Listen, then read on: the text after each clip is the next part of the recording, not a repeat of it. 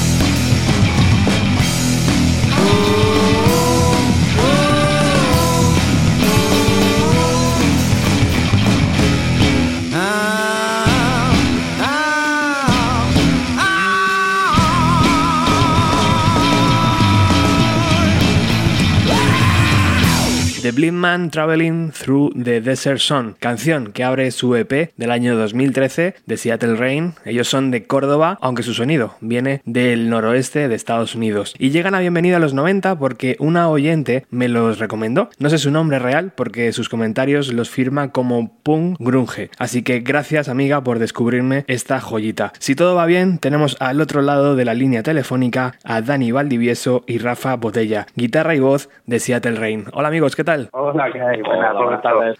Bueno, pues encantado de que estéis por aquí ya. Eh, igualmente, gracias. Estáis en vuestra seguimos casa. Vivos, seguimos vivos. que vaya por delante que Seattle Rain me parece uno de los mejores nombres para una banda. ¿Cómo surgió aquello, chicos? Pues curioso porque eh, aprovecho esta ocasión para decirle a Rafa, te lo dije, porque a Rafa de hecho ese nombre no, no le hacía ninguna gracia. no, pero eh, el nombre fue un poco, surgió más bien a raíz de la primera canción que hicimos para grabar, porque si no me, si no me equivoco, Rafa, en 2008, cuando estaba, acababa de entrar Pedro en el grupo, estábamos montando lo que sería Settle Rain, fue cuando hicimos la canción de Holy Water Rain y fue un poco a raíz de eso que surgió, ¿verdad? Sí, es cierto. Eh, creo que fue un poco más, nos llevó un poco el tema de esa canción que sonaba como muy Seattle para nosotros y, y acabamos pues poniéndole el Seattle delante porque, porque es que era al final nuestro, nuestro de donde vamos. Claro, ahora hablaremos un poco de vuestras influencias, de las referencias musicales, eh, pero como pasa muchas veces, hasta que una banda reúne a todos sus integrantes, muchas veces hay piezas que vienen y van, ¿no? Si queréis ahora hablamos un poco de esos inicios, pero Dani, ¿por qué la guitarra? ¿Cuándo te das cuenta de que uno de tus sueños es eh, aprender a tocar la guitarra?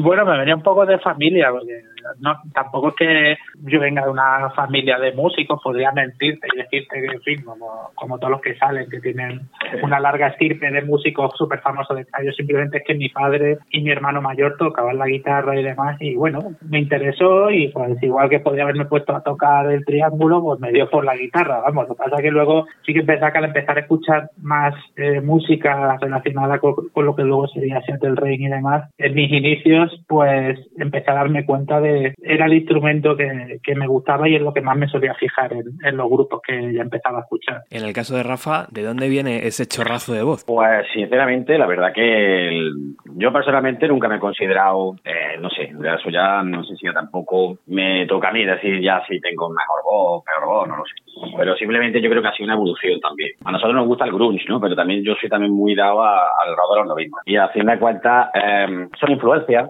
influencia, poquito a poco. Estabas creando, al final es como la guitarra de Dani, ¿no? La guitarra de Dani, bueno, pues al final son evoluciones, ¿no? Entonces, pues, pues a voz poquito a poco ha ido subiendo un poquito. De hecho, Dani sabe perfectamente, creo que fue con la de Daisy Down en el 2010. Pues yo personalmente creo que fue cuando eh, tocamos ya así, digamos, por así decirlo, techo. Sí, cuando empezamos a sacarle partido. Pues, vamos, es un poco lo que, lo que creo que piensa Rafa, es que hemos crecido juntos en el sentido de que yo, eh, la guitarra y en la voz hemos ido de la mano, porque de que se formara así el Rey, nosotros ya estábamos pegando nuestros pinitos y haciendo nuestras cosas. A Rafa era de los, de, los que estaba todo el día canturreando y demás, pero, fue un poco crecer juntos. Por supuesto, Dani, Dani todavía se acordará de un concierto que dimos que fue el 27 de septiembre del 2008. Estábamos borrachos perdidos. Teníamos una pedazo de canción en nuestra puta cabeza que yo creo que todavía de hoy todavía nos acordamos. Recogimos, recogimos el concierto, llegamos al local y dijimos, hostia, tío, qué pedazo de canciones tenemos allí. Y, era la época esa, era la época de, la evolución de, hostia, muchos hostia, aquí ha llegado. Al día siguiente, por supuesto, no nos acordábamos absolutamente de nada. es verdad, y no, y no la grabamos y la perdimos. Pero bueno, sí, resumiendo, eh, es eso lo de Rafa fue un poco por, por temas de eso, que crecimos los dos eh, musicalmente y, digamos, descubrimos casi que Rafa fue el primer sorprendido de todo lo que podía hacer con la voz. Es increíble lo que transmite con la voz y la verdad es que parece que, que nace con ello como un don divino, yo que sé, porque una de las cosas también importantes, aparte de la música, es lo que te transmite el cantante y muchas veces es la primera tarjeta de presentación que te llega, ¿no? Cuando, cuando empieza a cantar y si esos primeros 5 15 segundos eh, no te entran, lo mismo pasas de canción, yo que sé, o de grupo. Pero sí, yo creo que Rafa es, un, es una voz de esas que se te quedan grabadas, ¿sabes? yo soy yo soy de los que pienso que cuando la gente, anillo pues aquí en Córdoba, es verdad que aquí, ciertamente de hace 20 años, aquí Córdoba ha tenido una, una buena base, una buena escuela. Nos conocemos un montón de gente que se ha perdido el camino, siguen. Y muchas veces, mm, como te digo yo, lo que quiero decir, que hay mucha gente que, que, viene con la cosa de que lo tiene ya, tiene la impronta, ¿no? De la música. Yo siempre creo que al final es como otra fin de cuentas, es trabajo. Y yo la verdad que cuando nos ponemos nos pusimos en ello. Me gustaría, de hecho el otro día hablamos Dani y yo de intentar volver otra vez a coger otra vez las riendas del grupo y empezamos a vernos un poquito. No te pongas a adelantar cosas, Rafa.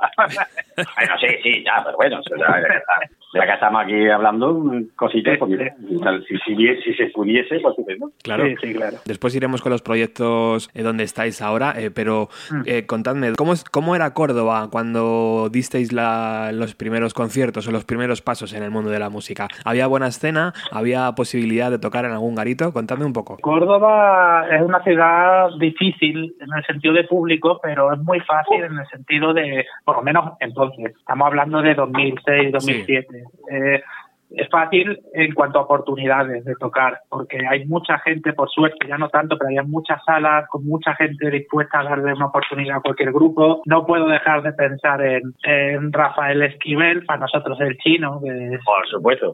El que lleva el ambigú de la, del Teatro de la Cerquía ahora, ha tenido salas durante esto, durante 20, 25 años en Córdoba, ha tenido un montón de salas y siempre ha dado siempre ha dado oportunidades a cualquier grupo que le dijera quiero tocar y además sin ponerle ninguna traba y, y vamos no como ahora suele pasar que hay que ir con el alquiler por delante él sigue confiando en lo que es en la en ofrecer a los grupos una oportunidad y luego aparte de pues había otros muchos sitios donde tocar lo que también hay que decirlo la normativa municipal en ese tema era bastante relajada en, la- en aquella época entonces casi cualquier bar montaba un escenario y montaba un concierto. O sea, que eran buenos días. Sí, sí, sí, sí. sí. ¿Ahora está un poquito peor o ahora está mejor? Eh, Yo creo que también es un poco, también ha que ha pasado lo que estaba diciendo antes, también ha pasado una generación bastante apañada. Una generación que, verdad, que hablabas con fulanito, hablabas con menganito. Hostia, vamos a hacer un, una, un concierto, un festivalito de un día, de dos días. Y yo no sé, será seguramente que hemos crecido.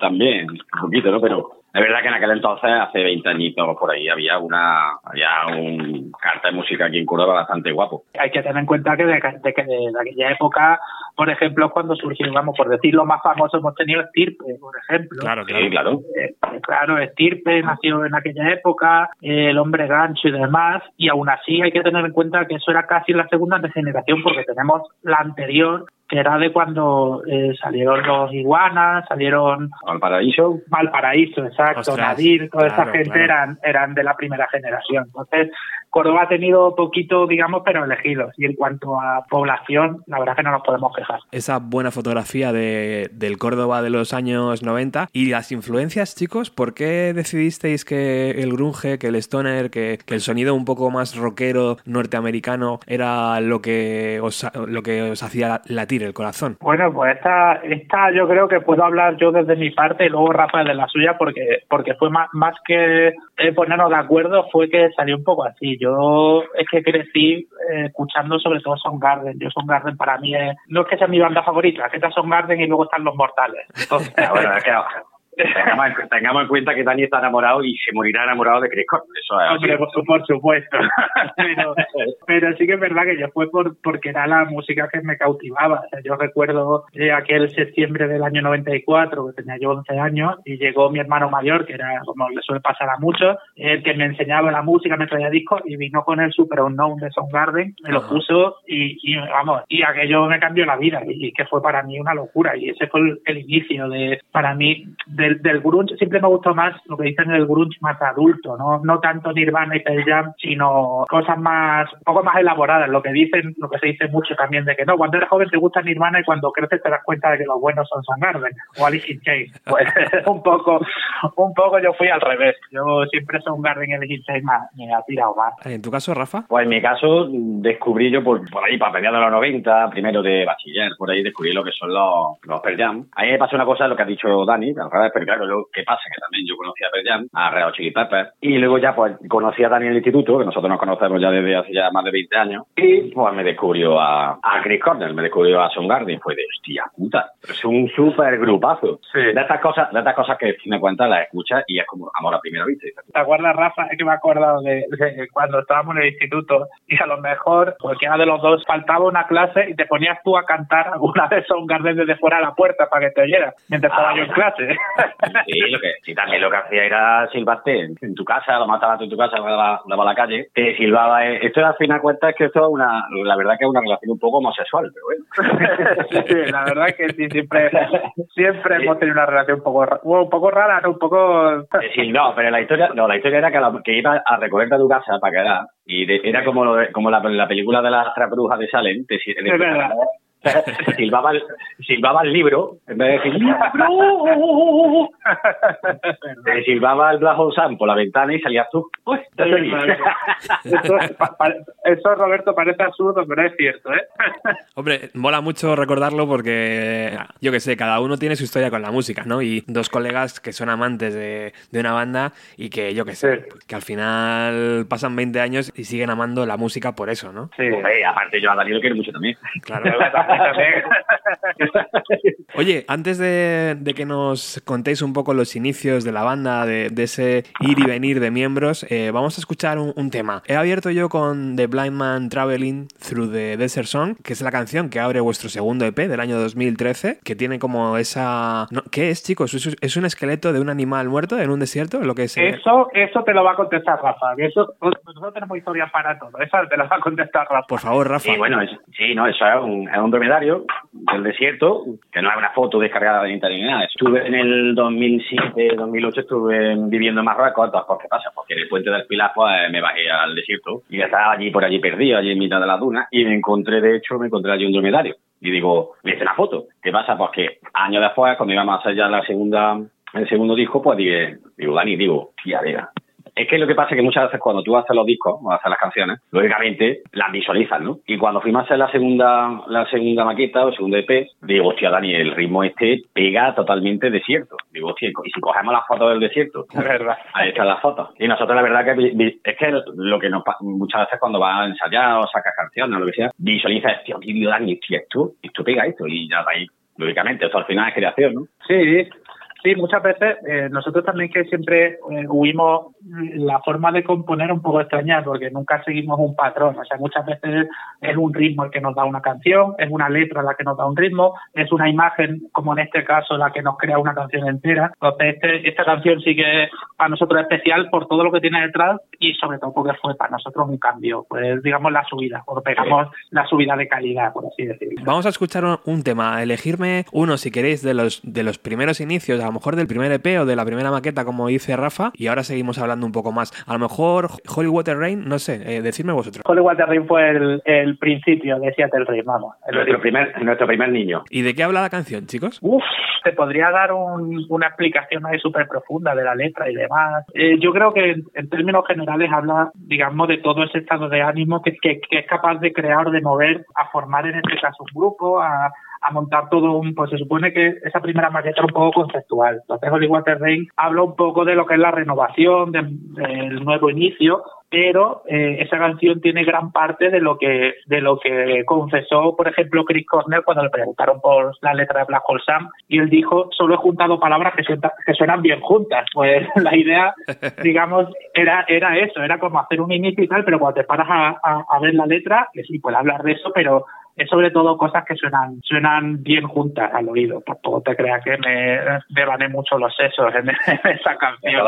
De todas, maneras, por ahí creo que hay, creo que hace unos años escuché yo una, una grabación de, de Soundgarden. Sí. Estaban, estaban grabando, estaban creando una canción, no sé cuál era. Y era lo mismo. Es que tú ves que es el mismo método. El nuevo atención. Que se escuchaba, se escuchaba a, a Chris Cornell cantando Ah, sin, sin, sin, letra y solamente el ritmo de guitarra, así, tarareando.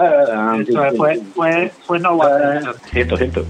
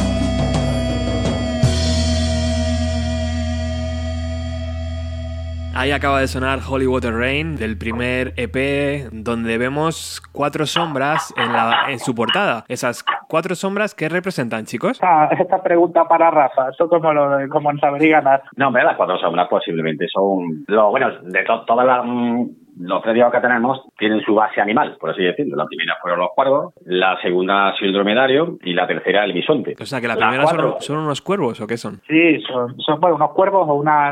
No, lo tengo muy claro. Yo creo que Eh, son los cuervos. Yo para, pare- para- parecen. O es lo que queríamos que fueran. Pero, Vale, pero los cuervos son, son más digamos que digamos así para la canción y para movimiento grunge tiene que ser cuervos, no van a ser señores. Pavos reales. Eh, también, Da- Dani, hijo mío, es que parece mentira. Es verdad, pero que sepa un poco de ornitología y es un poco chico para hacer un juego. Si somos grunges, somos grunges bien. Hombre, por supuesto. Exacto. Pero, hombre, es que tú dices que son cuatro chorlitos. Pues como que no suena No, bien. ya vamos a ver, esos son los comienzos, pues lógicamente. Claro que sí. Sí, no, pero pero Claro. pero fue un poco fue un poco eran cuatro porque por entonces éramos cuatro todavía en el grupo. Claro. Era un poco la, la imagen que ya quedábamos, pues está gris eh, dando idea de ese cielo lluvioso Sí. y bueno, es una imagen, la típica imagen que tenemos de los 90 eh, ¿Te acuerdas cómo señalizaban muchas veces la, la, la leyenda esta de, de las zapatillas colgando de los cables de, de luz para señalizar los territorios? Pues en este caso son cuatro, cuatro cuervos, por así decirlo, que son los cuatro integrantes del grupo. Claro que sí. Oye, ¿dónde grabasteis estas cuatro canciones? bueno, pues estas canciones las grabamos eh, tanto, o sea, los, los tres EPs, digamos, lo hemos grabado con, con nuestro nuestro productor, siempre ha sido el mismo, que era, bueno, decía Chavo, para nosotros, Luis Daniel Agulló, un gran músico, pero que también creció con nosotros, porque además creo recordar, Rafa, que cuando grabamos el Reddit, él casi era de las primeras maquetas que grababa también, ¿no?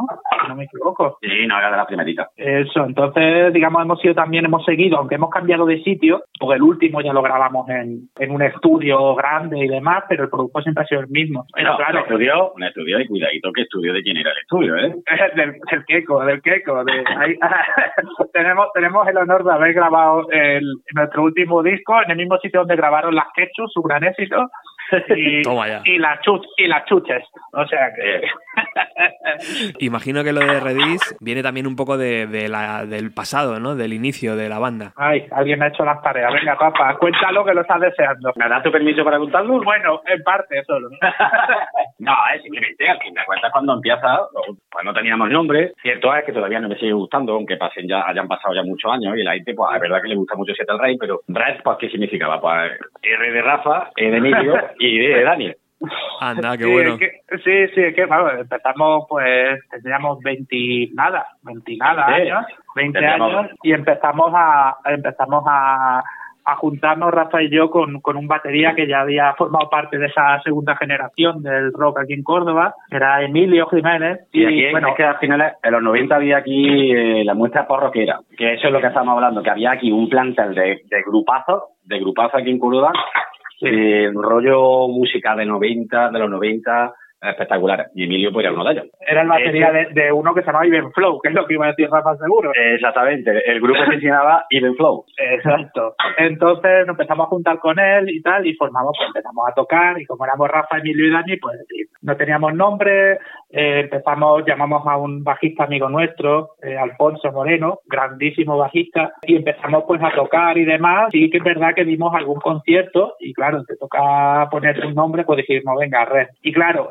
ya cuando eh, Alfonso dejó el grupo y entró Pedro, que es, digamos, un bajista más acorde con nuestro estilo, digamos, que terminó de, asentar la formación, fue cuando surgió Holy Water Rain, montamos Seattle Rain, y como homenaje a ese pasado de red, pues le pusimos Redis, que aunque sea una palabra que no existe en inglés, pero significa algo así como, es que no sé cómo traducirlo, no Como- como rojizo, sí, como rojizo en el rojizo. sentido Exacto, pero en este caso referido a algo referente a, a lo que habíamos hecho, a Red. Claro. Con el estilo de Red, de una forma, es que no tiene traducción, Claro. pero era como para recordar eh, ese pasado. De ese pasado en red, ¿grabasteis algo, chicos, o simplemente era lo- local de ensayo y, y conciertos? Era el local de ensayo. Ya cuando fuimos ya a Seattle Range, Sí, exacto. ahí ya pegamos el cambiazo, la cosa como son. ¿Cómo ha sido la historia de componer las canciones? ¿Venía Dani con alguna base y el resto apoyaba? ¿O cada uno traía una canción, un estribillo o yo que sé, un riff de guitarra. ¿Cómo es esa labor dentro de la banda? Dani siempre ha sido, digamos, el, el 85% de corazón y del pulmón del, del grupo.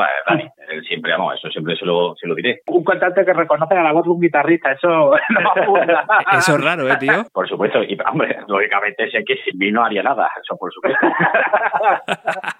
pero eso es así. Es que lo que te he dicho al principio, al fin de cuentas, es una evolución. No sé cómo, yo sinceramente no sé cómo, cómo funcionarán otros grupos, pero nosotros Mira, pues quedábamos a lo mejor, bueno, la mayoría de las veces quedábamos Dani y yo. Dani sacaba un, un ritmito o sacábamos voces y, luego ya pues venían ya los demás y ya se incorporaban. Poquitas veces, ¿no, Dani? Hemos hecho canciones. Sí, yo creo que la hayamos, que hayamos estado los, los, cuatro, los cinco. Ya quizá, bueno, no, gracias última, la última época, pero no, en verdad siempre éramos tú y yo los que llevábamos una base ya medio construida, por lo menos lo que es eh, alguna parte principal y una melodía de voz. Entonces, a partir de eso lo llevábamos y ya trabajábamos todos juntos. Pedro sí que es verdad que también eh, hay muchas canciones, si no lo hacíamos así, muchas han nacido de, Pedro el bajista, que a lo mejor sacaba una línea de bajo así que nos motivaba y construíamos una canción sobre eso. Entonces sí que es verdad que aunque no tuviéramos una manera de, de componer fija, lo normal es, digamos, era eso que te ha dicho, de, vamos Rafa y yo con algo hecho o, o, bien era Pedro el que sacaba una línea de bajo y construíamos todo desde ahí. ¿Es todo autoproducción? ¿Ha sido así durante toda la carrera de la banda? Sí, sí, siempre lo hemos hecho, porque bueno, te limitas en cuanto a medios, pero es verdad que que luego tienes total libertad para hacer lo que tú quieras. Y sí que es verdad que si tienes la suerte de toparte con, con alguien como nuestro productor, es que se me ha cerrado llamarle Luis Daniel, pero sí, no, eso, eh, pero que él también eh, le, gustaba mucho nuestro estilo, eh, entró, digamos, al, al trapo y sí que es verdad que él, eh, siendo músico de formación, nos dio ese puntito que nos faltaba para que de aquí quiero meter coros pero no sé cómo y el tío te construía los coros porque él, sabe de, de, música mucho, te los construía y hacía pa pa pa sobre, sobre un teclado y hacía la melodía del coro, entonces llegaba Rafa, se la aprendía y la grababa.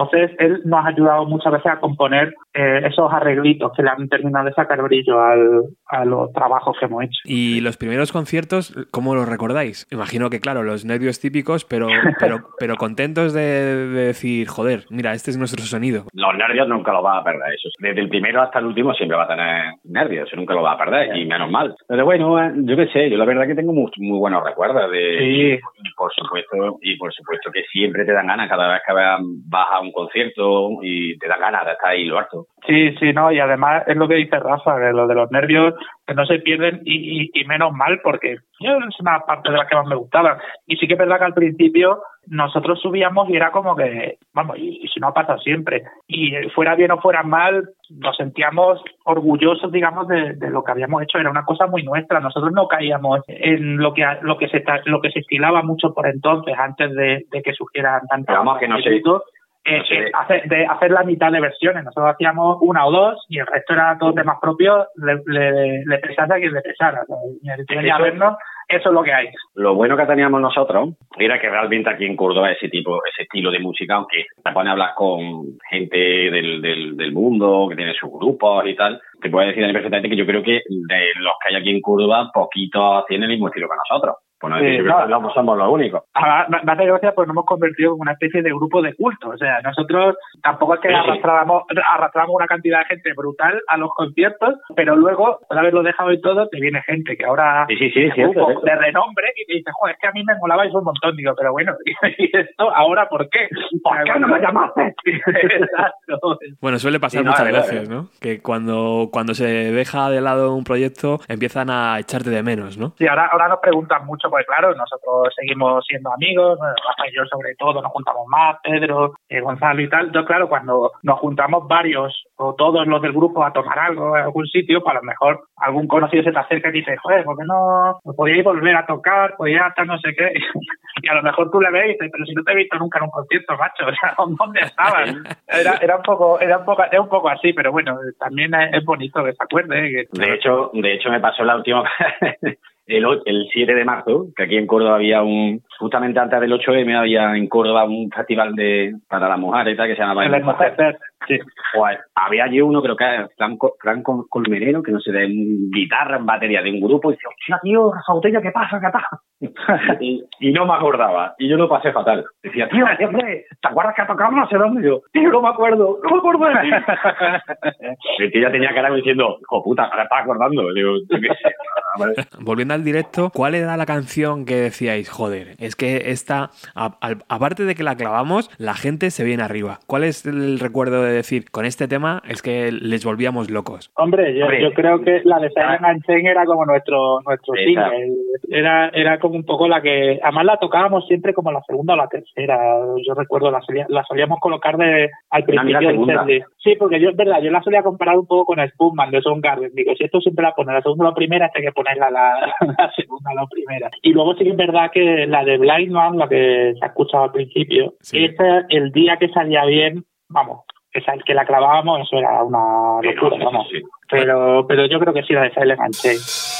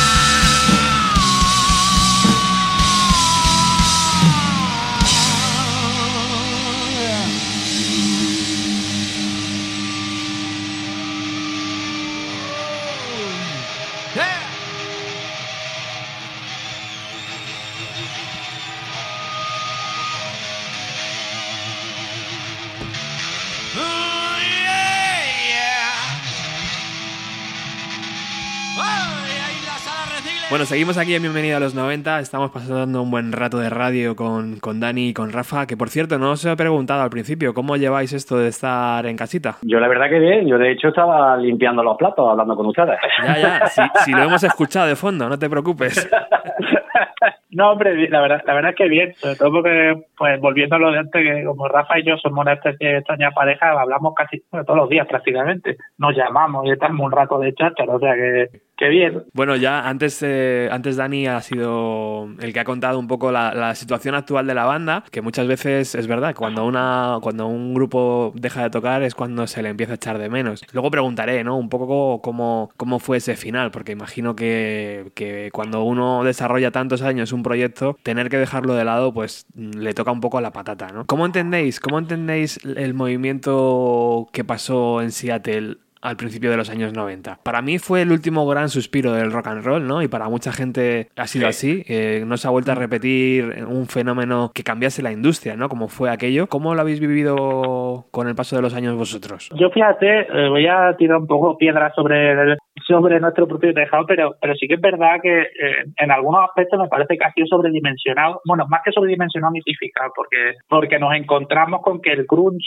realmente fue esa primera oleada, esa primera oleada que nació del punk, donde encontramos pues, a todos esos grupos que a lo mejor no la gente no, no conoce tanto. O sea, estamos hablando incluso de, de eso de Malfunction, de Green River, de Skin Yard, eh, toda esa gente que sentó las bases para que otros grupos más audibles, entre comillas, rompieran un poco con la escena. Porque para mí, yo no entiendo como que hay dos oleadas. Y esa segunda oleada, parece que voy a tirar siempre para lo mismo, pero yo creo que el que rompió, el que, el que hizo de puente fue precisamente Garden. Además, de hecho, en las entrevistas y eso que se le hacen, por ejemplo, a, a Mark Am y demás, a todos Sí. los que fueron productores y músicos de la época, dicen que cuando llegó Garden fueron los que hicieron por primera vez eh, ese estilo nuevo con calidad, con un gran cantante al frente, con calidad, y, y dio el paso para que el resto de grupos se subieran al carro. Entonces yo para mí los considero los pioneros de lo que fue la apertura al resto del mundo de, de lo que estaba pasando en Seattle.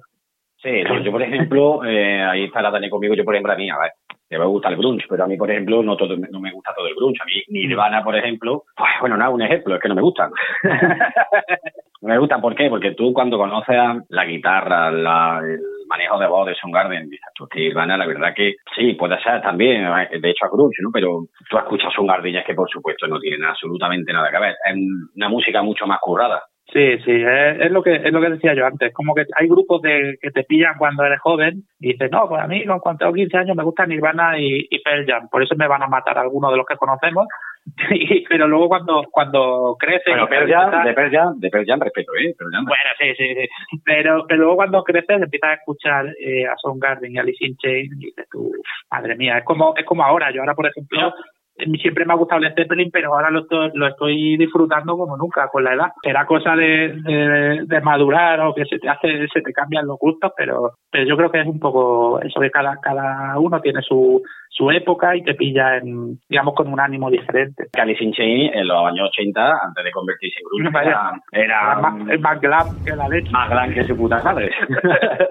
Hombre, La verdad que sería interesante buscar cuál fue el, el punto de inflexión de, de esos Alice in Chains, que eran glam metal o glam rock, a convertirse en prácticamente el personificar lo que es el grunge, porque hombre, Ya, habría que preguntarle a la Pantera también, que le pasó lo mismo. también, ¿verdad? Y también, macho, es que eh, es muy curioso, ¿no? Porque Garden, el sonido no tenía nada que ver con Nirvana, Pearl Jam no tenía nada que ver con Alice in Chains, y sin embargo todos estaban en el mismo saco. Pero yo creo que fue más por un tema cultural o de escena musical. O sea, realmente eh, fue más porque todos nacieron a la misma vez, entre comillas, aunque no sea a la misma vez, pero bueno, misma época, en el mismo lugar, en una ciudad para, para ser Estados Unidos no muy grande, a pesar de que, en fin, para, la Sí. comparamos con nuestro país y, y es grande, pero que de repente se encuentre con, con esa variedad y esa calidad musical, pues yo entiendo que se les meta todo en el mismo saco, el sonido de fíjate, ya, pues ya está. Y, Sí, y sí. yo creo que fue más tema del movimiento cultural eh, y social que nació que, que de la música en sí, porque es verdad que no, no tienen mucho, mucha conexión unas bandas con otras. Y es inevitable, Dani, que te tenga que preguntar por, eh, Sí. por la muerte de Chris Cornell, siendo tú un, fa- un fanático, tío. eh, Sí. Han pasado unos años y, y entiendo que a lo mejor ha sido la propia mm, enfermedad de la cabeza, por llamarlo de alguna Sí. forma, lo que le hizo hacer una tontería ¿no? y quitarse la vida. Mm. Pero la verdad es que la hostia, siendo ya adultos, porque no nos pilló como Kurt Cobain, que éramos unos adolescentes, sino siendo Sí. ya un poco adultos, teniendo nuestro curro, teniendo nuestra vida, de repente, tío, cuando nos llegó una noticia, fue como devastador y nos sentimos como, hostias, macho, ¿qué ha pasado, no? Sí, hombre, yo, yo, Ra- Rafa te lo puedo decir, yo me, yo me sentí huérfano. O sea, yo de repente, eh, a ver, va a sonar a topicazo y exageración, pero yo de repente, eh, además estaba yo trabajando, estaba yo en la oficina y, y justo me, me escribieron un, un WhatsApp y me dijeron, ah, tío, Chris Cornell se ha. Y yo, venga, ya, estaba vacilando. Además, hombre, con Garden recién, como quien dice, recién sacado el, el disco nuevo, aunque había pasado un tiempo y tal, y con proyecto de otro, y yo me quedé. Y claro, ya cuando salí un poco del shock, es que para mí fue estar, vivir en un mundo diferente, o sea, para mí un mundo sin él, sin saber que no va, o sea, que jamás voy a escuchar algo nuevo de él, pues de repente me, me, me por eso para un, para un mundo diferente. Tengo la suerte eh, de haber visto a Audioslave y a, y a Garden por lo menos. Tengo la suerte de haberlos visto en directo, pero sí es verdad que el, el- la idea de que no voy a volver a escuchar nada nuevo de él, pues, se, me, se me sigue haciendo difícil todavía, sí. Rafa. La verdad que, la, no, sí, la verdad que a, a todo el mundo le te das cuenta que al final eh, piensas que es un movimiento, lo del grunge, y que poca poca gente conoce a Chris Cornell, pero ten en cuenta que nosotros estamos en Córdoba. Eso quiere decir que aquí hay más aquí se habla mucho más de flamenco, más de... Tú me entiendes, ¿no? Y cuando empiezas que se ha muerto Chris Cornell, había un montón de gente que se había quedado flipando, y dice, hostia, tío, no, sí, tío, Chris Cornell, guau". Y Hubo bastante gente que se vio como diciendo, hostia, tío, no me jodas. Hombre, yo la verdad que a día de hoy todavía me, me pasaré igual que Dani, ¿no? Que, que no te lo creas tampoco. Yo Sí, también te, te que- quedas como huérfano de alguna manera, una sensación rara, sí. Totalmente, macho. Bueno, si tuvierais que dedicar una canción de vuestra discografía a Chris Cornell, ¿cuál sería? Yo creo que la de Lula by For Eye, ¿no, Rafa? Hombre, yo estaba pensando en la de I Know. ¿Sabes? No, pero hombre, ya que digo digo esta porque es la más Garden que tenemos. Y además, Sí, porque, que además cuando la estamos componiendo dicen, no, suena Garden y nos da igual. nos da igual que nos hayamos copiado porque para eso es. Para, para eso estamos copiando. Exacto.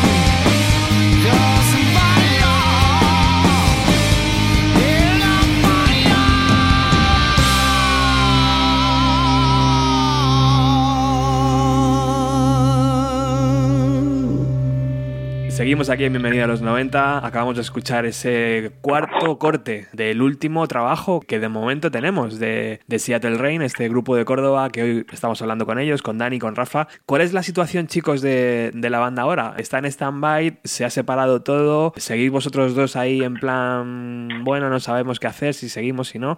Contádnos un poco. A ver, nosotros sí que es verdad que cuando grabamos el último, el último disco ya alcanzamos una formación que yo creo que ha sido la, la mejor que tenemos, me refiero. Ya estaba Javier Povedano como segundo guitarra, o sea, estamos hablando que en el segundo disco entró él, que el grupo ganó muchísimo, y luego eh, para este último disco, nuestro anterior, nuestra batería de siempre, Emilio, eh, no pudo seguir con nosotros y eh, fichamos, digamos, a, a uno de, vamos, de los que eran los mejores baterías de, de Córdoba y de Andalucía y que ahora lo está demostrando, pues supongo que muchos de los que escuchan el programa conocerán al tributo a Nirvana, los Bus Lovers, Hombre, eh, claro, el batería sí, de sí, Bus- sí. Gonzalo fue nuestro batería en, en esta Vale. última época, seguimos considerando como tal, pero sí que es verdad que nosotros no es que lo dejáramos por diferencias eh, personales ni creativas, ni- sino simplemente porque nos era imposible ya coordinarnos a la hora de, de ensayar, de componer y demás. Entonces fue más bien de, bueno, lo, lo, lo dejamos apartado, fue, bueno, pues sí, lo dejamos y ahí se quedó. Entonces sí que es verdad que no, no es una cosa que como, como no decimos, mira, esto se ha acabado, tampoco decimos, mira, vamos a volver, porque puede ser como un stand-by, sí, pero, pero fue, fue una, una ruptura, una ruptura un poco, un poco extraña en ese sentido, porque fue más bien por, porque no podíamos seguir adelante con el grupo, pero sí que es verdad que, hombre, que nos gustaría, porque además nosotros seguimos teniendo contacto y sé de buena pinta, me lo ha dicho, aparte de lo que hablamos Rafael y yo siempre, que el resto de miembros pues tienen ganas, les gustaría seguir, volver, retomarlo, como, como sea, vamos. ¿Cómo tienes la voz, Rafa? Yo la voz, si, si, si no ejercito, la tengo eh, factura. Sí, es, es el problema, que, que Rafa es, es como es deportista de élite. Él, él como, como no ensaye, se le, se le va abajo. Yo, yo me puedo fumar dos paquetes de tabaco si quieres, pero tengo que ensayar. Tengo que ensayar. Exacto. De hecho, de hecho, Rafa ensayaba con un paquete de tabaco y, y lata de cerveza. Por supuesto, eso nunca se va a perder. Es que esa es la vida del rock and roll. Claro, claro. Entonces, ¿estamos más cerca, Rafa, de, de un posible regreso o estamos más cerca de un posible stand-by largo? No, hombre, lo que ha dicho Dani, si realmente la cuando, eh, digamos, lo que ha dicho exactamente, que lo No, dejamos. no, no te, ca- no te caques, contesta.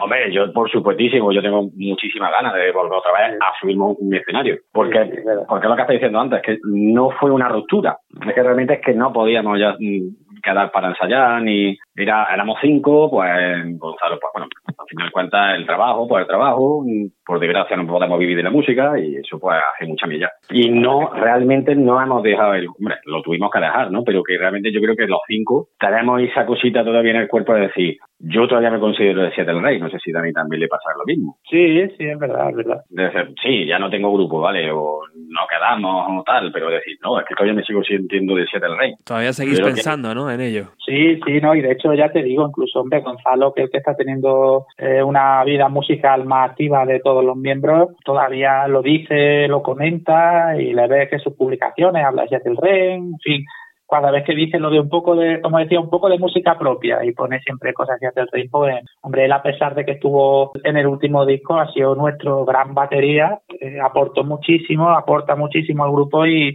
y es, digamos, el que estaba también más a piñón con el grupo. O sea, realmente Era vuestro Matt Cameron. eh, Sí, exacto. O sea, además, además, si no es su batería favorito, uno de sus baterías favoritos. Yo creo que entre entre Sí. Cameron y entre él y David Abruzzis, yo creo que anda ahí. ahí.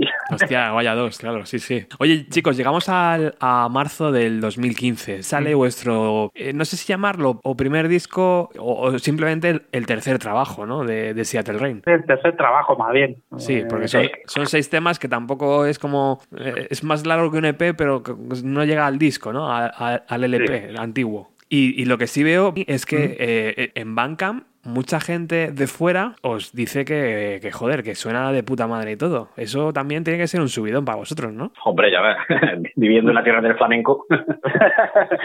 sí, no, es que es lo que estaba antes diciendo, es que aquí el problema es que, que ha tenido Seattle Rain, o no sé, otro tipo de grupos, pero nosotros que somos más de un género un poquito que a lo mejor la gente ve hasta extraño, ¿no? Porque, eh, no sé, estamos acostumbrados al, al típico rock, que- pero nosotros, claro, lógicamente, el grunge, de, no sé, no lo escucha tampoco mucha gente, ¿no? Y más aquí en Córdoba. Eso yo creo que eh, nosotros nunca siempre nos han dicho, si Dani te lo puede decir, hemos tocado en Madrid fuera y Asturias, y- Asturias, y, Valencia, sí, y te dicen, tío, ¿de dónde habéis salido ustedes? sí, es verdad. Nos dicen, se es que si ustedes no fueseis de, de Córdoba, se pone, os hinchabais. Digo, pues no lo digas más veces, ¿eh? llámanos más. sí, es verdad, hombre, luego hemos tenido nuestro recorrido, yo recuerdo eso en Asturias, todavía no habíamos sacado el, el segundo trabajo y estábamos tocando en un festival con los Ángeles Patria, en fin, que yo que sé, que luego, verdad, eh, fuera, fuera de aquí hemos tenido nuestro nuestro meneo y luego nos hace mucha gracia porque somos el grupo de los de los seguidores raros porque aunque parezca absurdo nos invitaron a tocar en un festival en Finlandia o Vaya. sea, no, no sabemos cómo se pusieron en contacto para tocar en Finlandia, eh, pero claro, el problema de logística al final no, no pudimos ir. Luego, por lo visto, nos ponían en Macedonia muchísimo en la radio, en Macedonia, ¿vale? y luego eh, lo más curioso de en todo Perú creo que también, ¿no? en Perú, pero luego lo más curioso de todo es que es que somos la banda sonora de un programa de lucha libre amateur en Brooklyn, en Nueva York. O sea, Madre mía. cosas- Sí, sí, sí, por eso te digo que cuando me has dicho lo de que, que se nos escucha afuera y demás, pues no he podido evitar acordarme de todo eso, claro.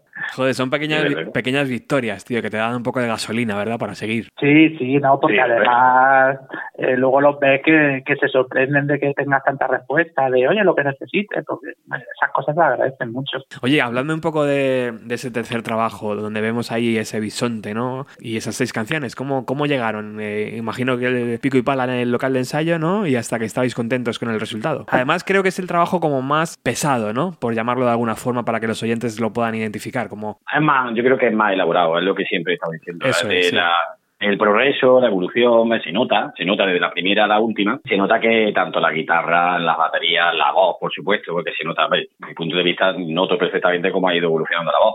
Es más elaborada, es mucho más trabajo. La verdad que en el último sí nos lo ocupamos muchísimo, bastante. Y lógicamente, Chavo, Luis, pues sí se lo ocurrió también mucho, porque ya de, sí, vamos a hacer esto, vamos a meterle más cositas, eh, cúrratelo esto un poquito más, Rafa, eh, bueno, Pedro, Pedro digamos que es nuestro superdotado, eso al final en dos horas pues lo hizo todo. Vaya, se grabó todos los bajos el tío en dos horas. Joder, tío, con mi Pedro. Se nota, este último se nota mucho más. Ahí entro en discordia con Dani porque a mí me gusta más el último, a él le gusta más el segundo. A él me gusta mucho más la, la última. A él le veo muchísima más, más trabajo. O sea, como ya te digo, como es un progreso, Sí. de, la- primera a la última, en la tercera sí se nota ya que, que leche, que ya no es como la primera, ¿no? Que era de, hostia, da, da, da, ya íbamos más a saco. Es más lo que dice Roberto, aunque no alcance la duración de un disco, es como un disco, eh, tiene tiene sus partes, tiene sus diferencias entre una y otra, tiene una evolución y, y la diferencia a lo mejor con los dos es que sí que es verdad que al estar en este Gonzalo, él como batería también aportó, vamos, él eh, compositivamente se notó mucho su entrada, porque él entendía la claro. música también como nosotros y, y él, él aportó, un, vamos, gran parte de la composición. Entonces eso también, cuando tú te sientas a componer y en vez de, eh, digamos, decir, venga, esto, tal, suena bien, venga, guay, venga, puedo grabar, te encuentras a, a una persona que te dice, pero espérate que voy a probar esto, tal, y si hacemos esto y no sé qué y tal, pues te das cuenta que le da ese puntito que a lo mejor es lo que tiene el tercer trabajo. A mí me gusta mucho más. Sobre todo la de Artificial Man, a mí me encanta. Sí, esa, esa, esa, esa es nuestro nuestro otro single, casi diría yo, porque esta fue eh, durante los conciertos que hicimos después de este trabajo, la verdad que esa ha sido, eh, vamos, que luego la gente la, la conocía y yo creo que la, ese es nuestro segundo gran single. Oye, y, chicos, ¿y por qué ese renacimiento? ¿Qué, ¿Qué significa el título del disco? Eso fue un poco porque porque después de grabar el, el segundo, que a mí ya te digo, a mí me que más me gusta, esto es más a título personal, fue cuando nuestro anterior batería Emilio pues tuvo que dejar el grupo. Y fue una lástima porque pensábamos que no, que no íbamos a seguir, porque de repente nos encontramos con que los conciertos sonaban mucho mejor y de un día para otro pues eh, nos dijo que no podía seguir en el grupo y demás y, y claro, fue un palo.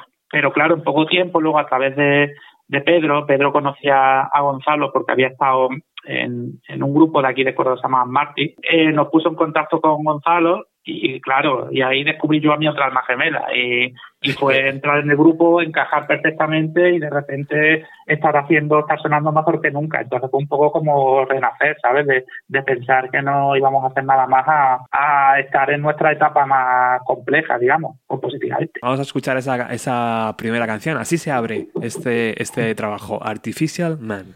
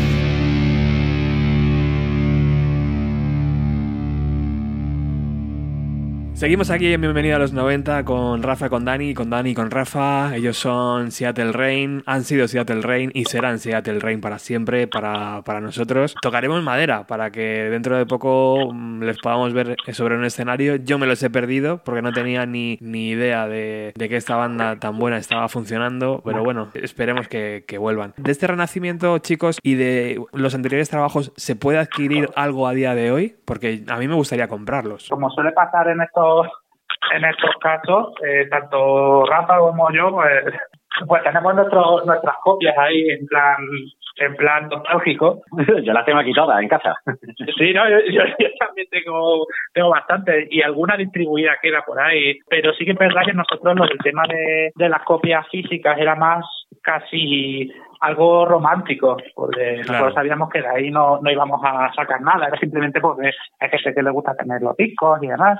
Pero sí que es verdad que nosotros, por ejemplo, en Spotify tenemos nuestra discografía subida sin problema, cualquiera la puede escuchar mil veces si quieres, pero las copias físicas que ya te digo, era, era más a modo romántico y de hecho del primero creo que tenemos cada uno la nuestra y poco más, ¿eh? Artículo de, de lujo. Sí, sí, casi. Mira que si nos hacemos famosos luego con una vuelta o lo que sea, eso eso va a estar cotizado. Dani, seguro, a mí ya le he dicho muchas veces a la gente que para hacernos famosos desde el- en el mundo del grunge tenemos que mo- morirnos uno, seguro.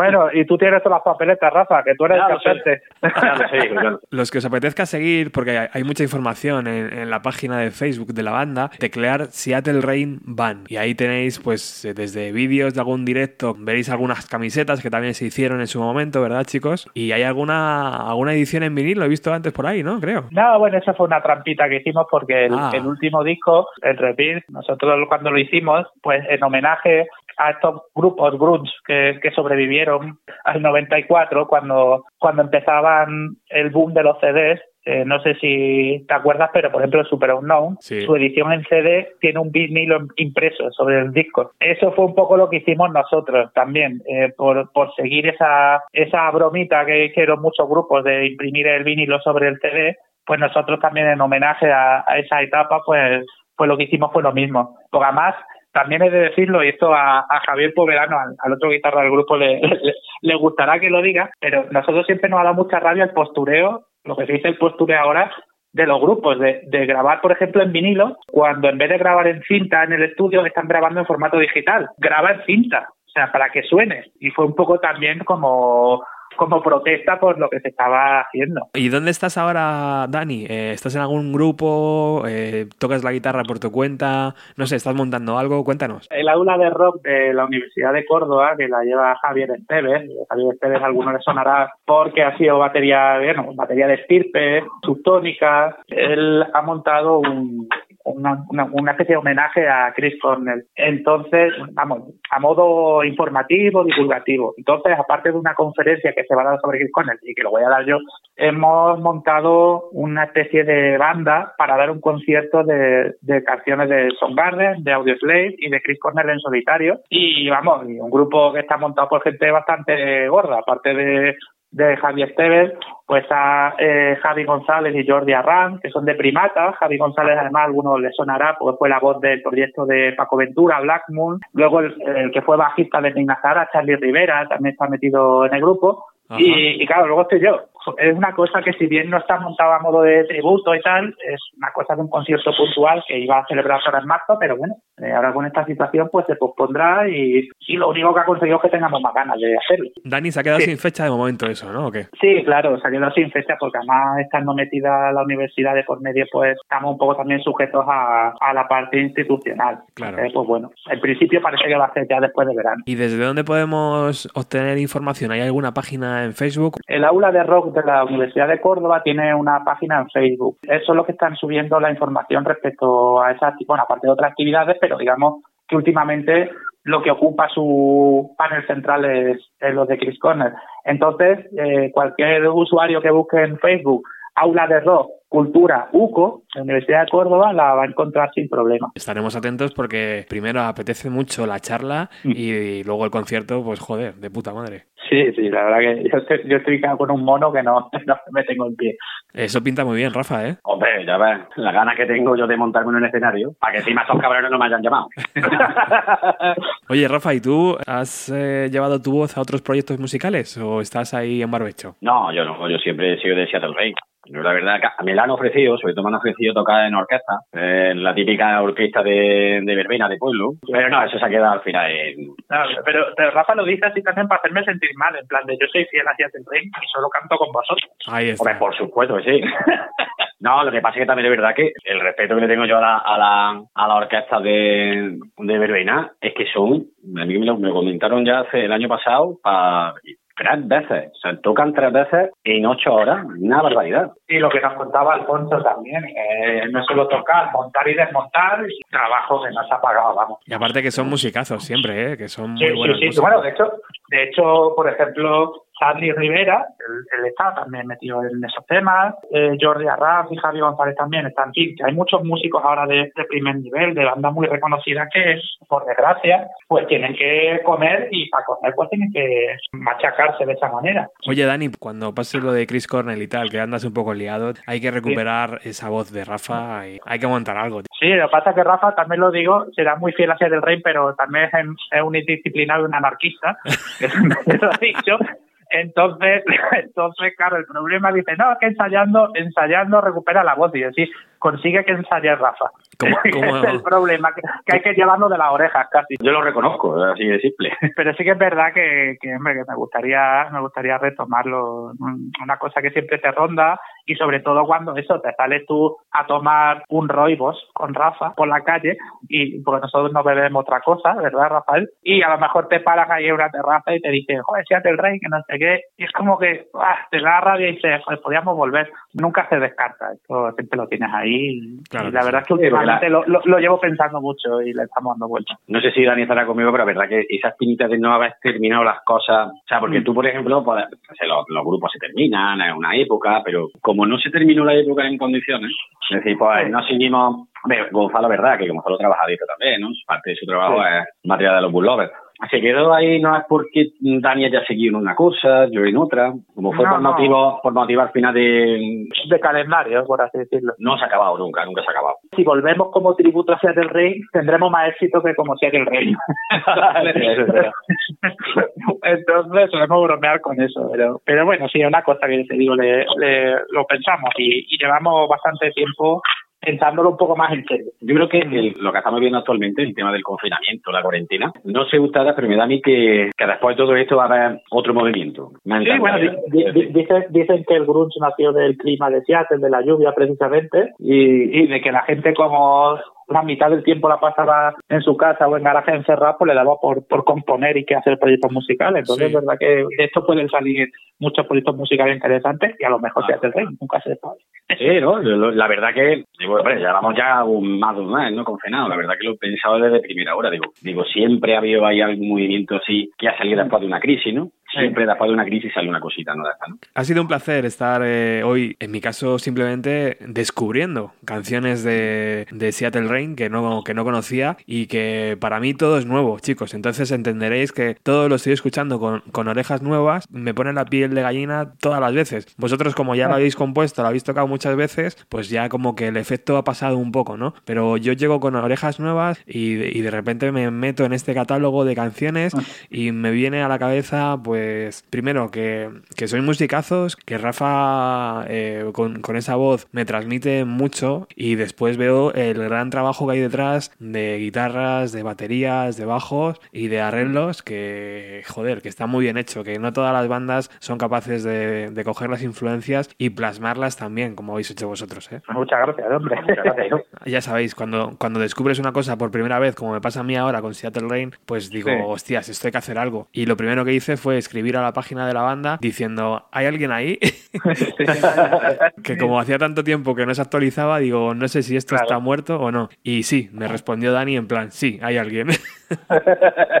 si tuviéramos que elegir una canción para despedir este programa, ¿cuál sería y por qué, chicos? Can Soul. ¿Y, ¿Y por qué? Pues por como solemos decir Rafa y yo, porque es muy, bail- muy bailonga. Bailón, hay que, hay que bailar. En estos, en estos días hay que bailar un poquito. Exacto. Y además, eh, como curiosidad, diremos que en esa canción Rafa y yo aprendimos lo difícil que es grabar palmas. En serio, o sea, parece una chorrada, pero cuando grabamos esa canción hay una parte que se escuchan palmas y la grabamos Rafa y yo. Pues ¿Ves? vimos como media hora, media hora grabando palmas y solo sirvieron dos golpes que, que- el, que el productor tuvo que poner, o sea, que repetir, copiar y pegar para ponerlos. Y Hostia, nosotros dijimos, madre mía, las canciones flamencas, ¿esto cómo lo harán? Pues, Es verdad que la tuvo que cortar y pegar, ¿verdad? sí, ya te digo, de las 200 palmas que vimos, salieron bien dos. O sea que... Madre. Bueno, pues imagino que mucha gente al que está oyendo ahora el programa, pues estarán igual. Eh, tenéis toda la discografía de la banda en Spotify y también en, en Bandcamp. En fin, chicos, que muchísimas gracias por atenderme hoy y para... A ti, Roberto. Me he sentido, me he sentido muy cercano a la banda y ojalá, ojalá pueda estar a esa, en esa conferencia Chris Cornell y Hombre, y, y ojalá podamos quedar para tomar una cervecilla sería- No, sería- supuesto. Rafa, roibos. Es verdad, roibo, roibo. Sería la hostia, voy a hacer todo lo posible para que cuando se acabe esta locura que estamos viviendo, sí que me pueda acercar allí, tío, para ver cómo os trabajáis ese homenaje a Chris Cornell y así nos conocemos y nos tomamos el Roybox. Claro. Exactamente, roibo. En fin, nos vamos con esta canción que habéis decidido. Eh, ¿Me podéis contar de qué habla? Esa canción va precisamente, vamos, por lo que la compusimos fue pues precisamente lo que te comentaba antes, de lo del tema del postureo en la escena musical. O sea, nosotros nos planteamos esa canción como eh, un homenaje a, a la imagen fácil esta del rock, de yo grabo en vinilo, eh, yo hago tal, yo, en fin, y también el, el dejarse un poco influir por, por las modas. Nosotros, como siempre, hemos hecho un poco, hemos ido, creemos, a contracorriente y hemos hecho lo que hemos querido, pues hicimos también un poco esta canción, que además es la más diferente que tenemos, precisamente en plan de nos apetece hacer esto y, y nos da un poco igual cómo pueda caer, aunque luego haya resultado que funcione. Realmente funcionó, la verdad que a la gente le gustó bastante. Sí, entonces, entonces por eso, digamos, el juego de palabras ese de que es algo que no está vendido. Eh, casi, casi como si fuera nuestra despedida anunciada, pues esta canción la tenemos ahí cerrando el disco y es lo último que quedó de nosotros hasta, hasta ahora. Dani Valdivieso, Rafa Botella, muchísimas gracias por estar en Bienvenido a los 90. Gracias a ti. Un lujazo, amigos.